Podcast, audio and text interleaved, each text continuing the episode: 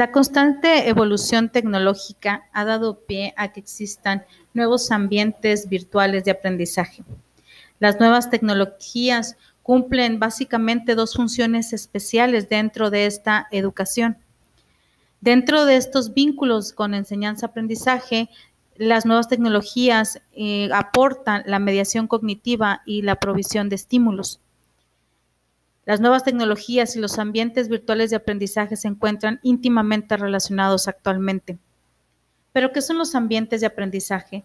Los ambientes de aprendizaje son aquellos lugares donde confluyen estudiantes y docentes, donde interactúan psicológicamente con relación a ciertos contenidos, en los cuales se utilizan para ello diferentes métodos y diferentes técnicas previamente establecidas a fin de que se puedan obtener diferentes conocimientos, desarrollar habilidades, actitudes y en general incrementar capacidades y competencias. Para implementar estos ambientes de aprendizaje se utiliza un modelo instruccional. Estos modelos instruccionales tienen que seguir ciertos lineamientos para su diseño. Dentro de esta serie de, objetivos o de puntos que se deben de tomar en cuenta se encuentran los siguientes la activación de los procesos de asimilación y acomodación. ¿Qué quiere decir esto? Que se debe de propiciar el desequilibrio cognitivo. ¿Para qué? Para que el alumno pueda tener o pueda encontrar una técnica de debate y fuentes informativas con enfoques opuestos que le creen un criterio propio. También se debe tomar en cuenta el procesamiento de la información por parte del alumno, es decir, que el alumno pueda buscar, analizar, sintetizar y comparar la información y elaborar una opinión personal que esté debidamente sustentada. Se debe tomar en cuenta también la imposición de retos que los alumnos puedan superar. Dentro de esta imposición deben ellos desarrollar actividades acordes al conocimiento previo y a las condiciones del tiempo, de los recursos y de las posibilidades que cada uno de ellos tenga. Se debe tomar en cuenta también dentro de los lineamientos la interacción, que debe de ser esta dinámica, es decir, que se debe de propiciar la interacción en un alto nivel cognitivo.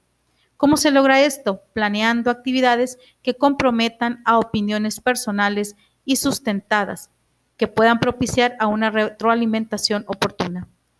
También se debe tomar en cuenta la promoción del desarrollo de habilidades para pensar y aprender, es decir, que se deban de diseñar actividades de observación, de relación, de comparación, de razonamiento deductivo e inductivo. También deben de tomar en cuenta para los lineamientos de este modelo, se debe de tomar en cuenta el estímulo del aprendizaje, es decir, proporcionar conocimiento sobre procesamiento humano de la información, técnicas didácticas, etc. Ahora bien, ¿cuáles son las fases de un modelo instruccional? Las fases de un modelo instruccional son tres. La primera de ellas es la fase de prescripción, en la cual se define anticipadamente los resultados que se esperan dentro de este proceso instruccional. En la fase de instrumentación se refiere a las actividades y a los medios que dan forma y que materializan la instrucción. Finalmente, la fase de operación y evaluación, que es donde se pone en marcha el proceso instruccional y donde se evalúan los resultados. La primera fase, que es la fase de prescripción, se compone de los siguientes elementos. Se deben de tomar en cuenta las intenciones educativas, es decir, el perfil, las habilidades, las actitudes y los valores con los que cuentan los estudiantes. Se deben de definir objetivos generales.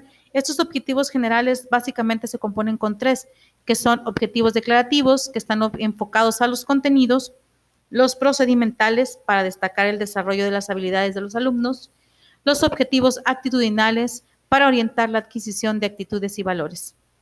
Otro punto que se toma en cuenta en esta primera fase es el análisis curricular, es decir, qué se debe aprender y cómo se enseña, cuándo debe aprenderse y qué enseñarse. Por último, se toman en cuenta los objetivos específicos y los contenidos.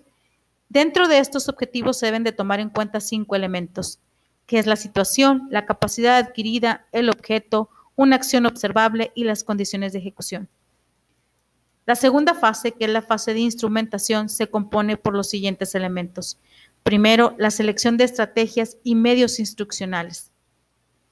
Dentro de, esta, dentro de este punto se deben de tomar en cuenta tres aspectos que es la generación de aprendizaje y la mediación cognitiva de las nuevas tecnologías, el papel de estas nuevas tecnologías y la didáctica crítica.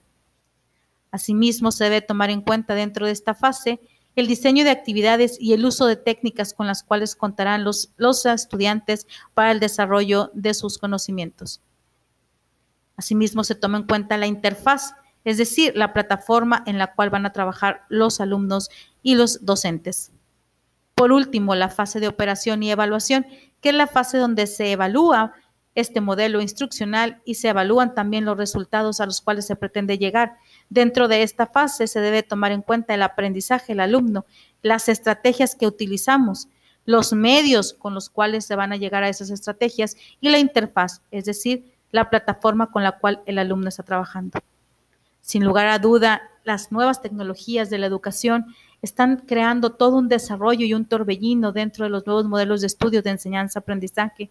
Por lo tanto, día con día las universidades deben de estar a la vanguardia de estas nuevas tecnologías, utilizando todos los medios tecnológicos a fin de que nuestros, nuestros estudiantes cuenten con las mejores herramientas, con los mejores procesos, con los mejores lineamientos, con todos los apoyos académicos para dar un mejor resultado.